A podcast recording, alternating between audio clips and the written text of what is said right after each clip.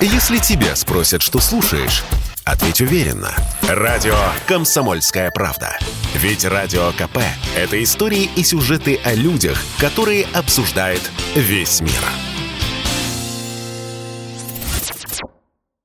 Россия и Беларусь. Время и лица.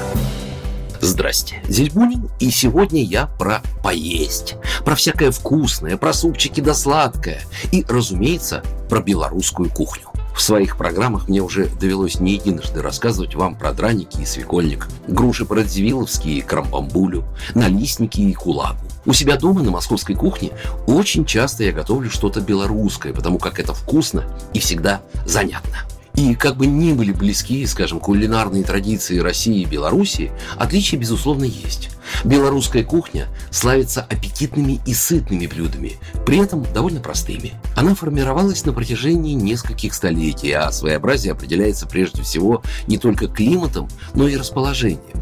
Находясь на границе нескольких геополитических регионов, на нее воздействовали разные культуры. Поэтому тут и пришлись к столу всевозможные кулинарные традиции, говоря современным термином, некий такой европейский фьюжн. Что-то с северной католической Прибалтики, что-то с православного Востока, что-то с мусульманского юга. Плюс народ Беларуси всегда сильно различался по сословиям. Вот и получалась своеобразная нативная интерпретация различных рецептов. Существует стереотип, что белорусы питаются только картошкой.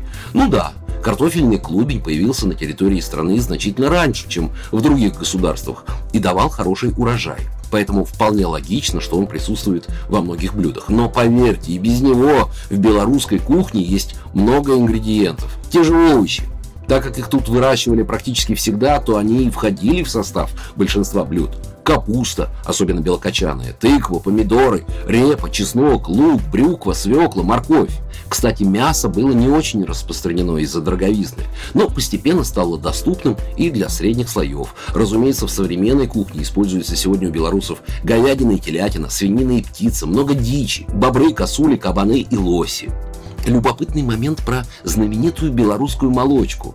Сами молочные продукты в Беларуси практически не употребляют и не используют для готовки, а вот кисломолочный ценят и активно применяют в самых разных видах. И еще, обычно приготовление тех или иных белорусских блюд довольно продолжительное. Преимущественно используется варка и тушение. В итоге многие блюда получаются похожими на кашу. Это, кстати, тоже кулинарная особенность Беларуси.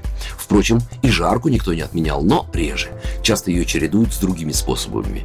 И уж если вернуться к традиционным белорусским ингредиентам, в частности к ягодам и фруктам, то на десерт у белорусов квасы и компоты, березовая дейка и запеченные груши, да и с чем покрепче тоже не проблема к белорусскому столу, но об этом уже не для радио. Программа произведена по заказу телерадиовещательной организации Союзного государства. Россия и Беларусь. Время и лица.